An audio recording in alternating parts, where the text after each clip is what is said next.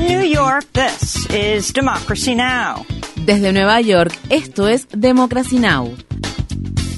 Democracy Now! es un noticiero internacional de radio y televisión que se transmite desde Estados Unidos a través de Internet en democracynow.org. Welcome to Democracy Now!, democracynow.org. Bienvenidos a Democracy Now! en español democracynow.org barra es, el informativo de Guerra y Paz con Amy Goodman.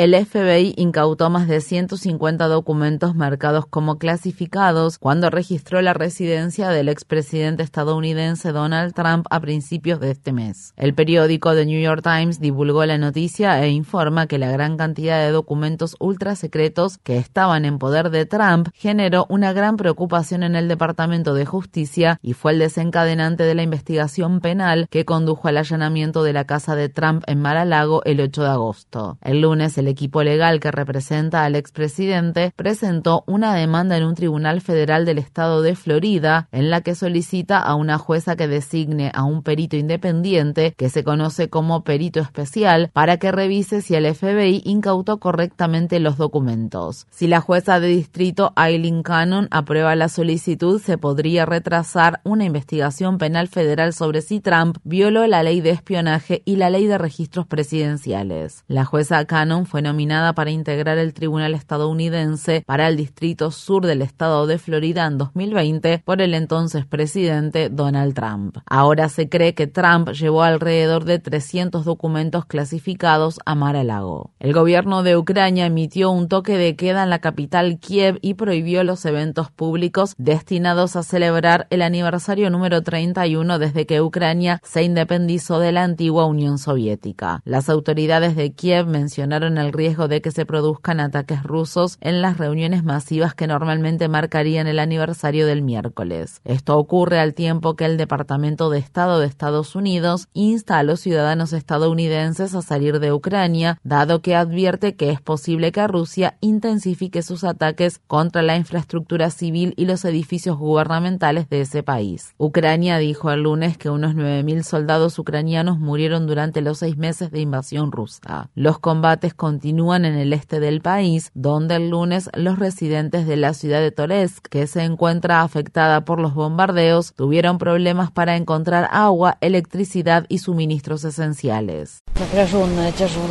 La situación es tensa y muy difícil, muy dura. Nos bombardean todos los días. No hay agua, no hay gas, solo hay electricidad en el centro de la ciudad, a menos que también la corten.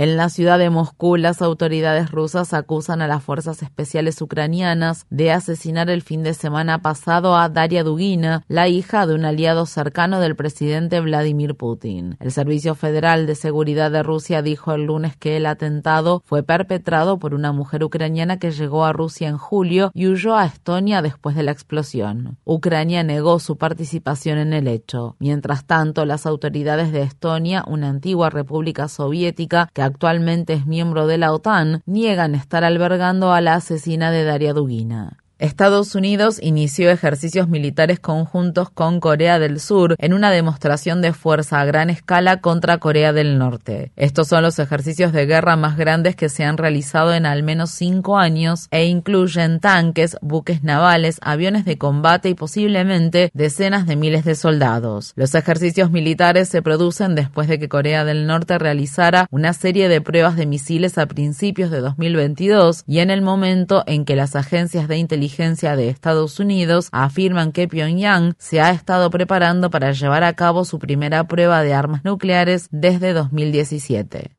Irán dice que el gobierno del presidente estadounidense Joe Biden no ha respondido a su propuesta de restaurar el histórico acuerdo nuclear de 2015 del cual el expresidente Donald Trump retiró unilateralmente a Estados Unidos en 2018. Hace una semana, Irán presentó su respuesta a lo que los negociadores europeos denominaron el texto final de un acuerdo mediante el que Irán aceptaría una vez más detener su programa de enriquecimiento de uranio a cambio de que Estados Unidos las sanciones. El lunes, un portavoz del Ministerio de Relaciones Exteriores de Irán acusó a Estados Unidos de retrasar el proceso, dado que no ha respondido a las propuestas iraníes ni a las de la Unión Europea. Esto se produce después de que el medio Axios informara durante el fin de semana que el gobierno de Biden trata de asegurarle a Israel que no ha aceptado nuevas concesiones con Irán y que no es inminente que haya un acuerdo nuclear. En Washington, el portavoz del Departamento de Estado, Ned Price,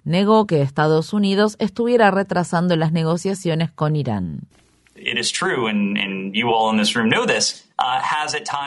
Es cierto que esta negociación por momentos se ha debilitado, y todos ustedes en esta sala lo saben. Y por momentos se ha debilitado durante meses y meses, debido a la acción o a menudo a la inacción por parte de Irán. La idea de que de alguna manera hemos retrasado esta negociación simplemente no es cierta.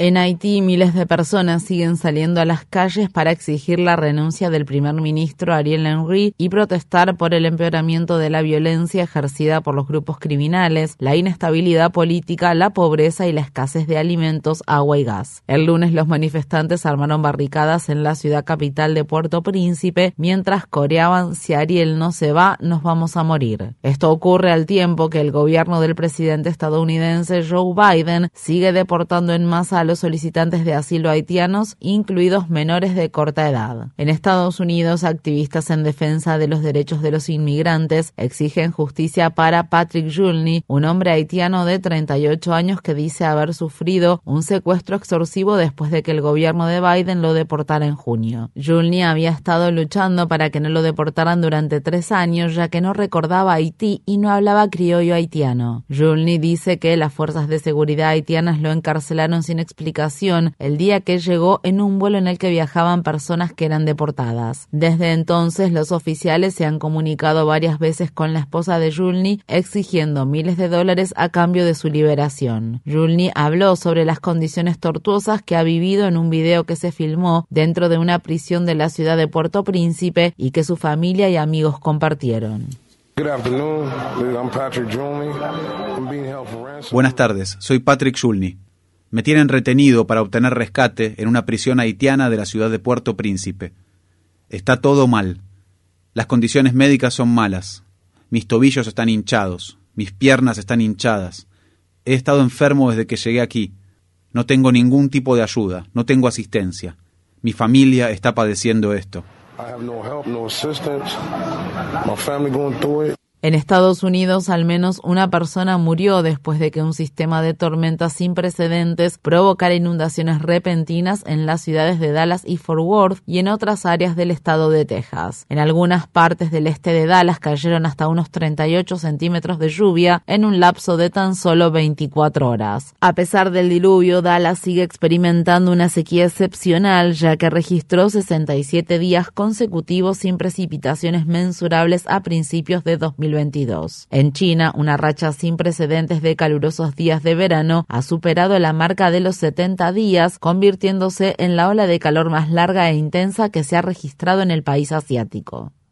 Las empresas farmacéuticas Pfizer y BioNTech han pedido a la Administración de Alimentos y Medicamentos de Estados Unidos que apruebe una nueva versión de su vacuna contra la COVID-19 que añade una protección contra las mutaciones del coronavirus. La vacuna actualizada de Pfizer se basa tanto en el virus original que surgió por primera vez en 2019 como en las subvariantes BA.4 y BA.5 de Omicron que ahora representan prácticamente todos los casos que se registran en Estados Unidos. Pfizer presentó su solicitud sin haber completado un nuevo ensayo clínico, lo que significa que no está claro si la versión actualizada de la vacuna brindará más protección. Las vacunas de ARN mensajero que Pfizer y Moderna producen siguen siendo muy eficaces para prevenir enfermedades graves y la muerte por COVID, pero son mucho menos eficaces para prevenir infecciones y enfermedades leves. El doctor Anthony Fauci, el principal experto en enfermedades infecciosas de Estados Unidos dijo el lunes que en diciembre dejará su puesto en el gobierno de dicho país después de haber trabajado en los institutos nacionales de salud durante más de 50 años. En la década de 1980, el doctor Fauci asesoró a Ronald Reagan sobre la pandemia del VIH-Sida. Desde entonces ha asesorado a otros seis presidentes sobre enfermedades como el ébola, el Zika, la gripe, la COVID-19 y la viruela del mono. En Estados Unidos, el Departamento de Salud de Nueva York ha confirmado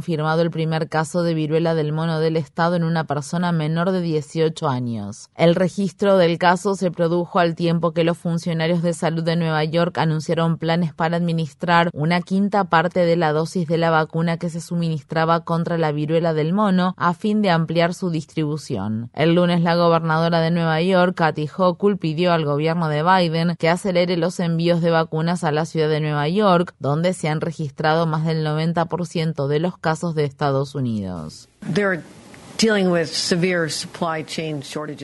También está lidiando con una grave escasez en la cadena de suministro. El gobierno federal no está reteniendo las vacunas de forma innecesaria. Tienen una asignación.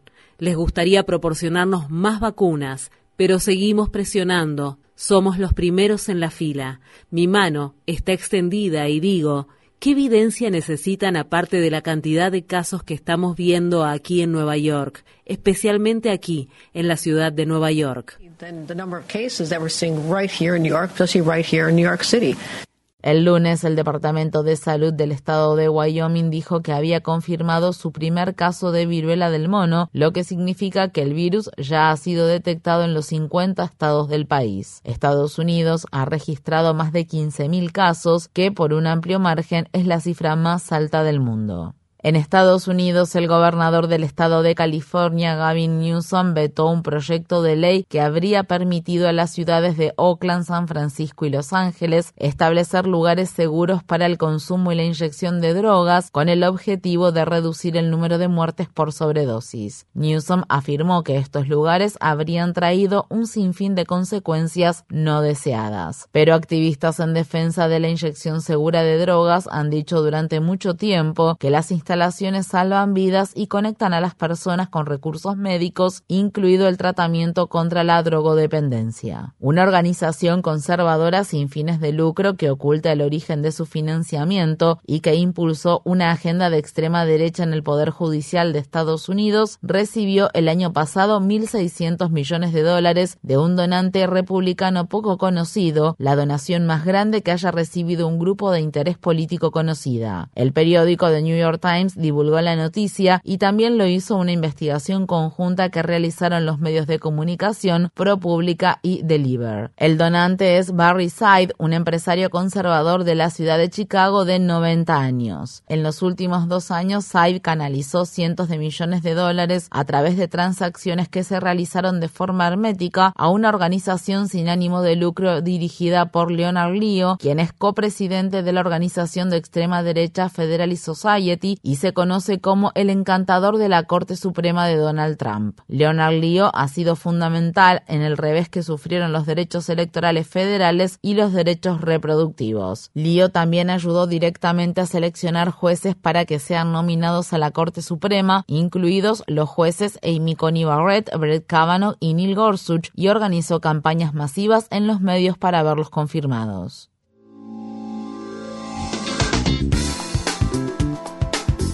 Infórmate bien. Visita nuestra página web democracynow.org/es. Síguenos por las redes sociales de Facebook, Twitter, YouTube y SoundCloud por Democracy Now! es.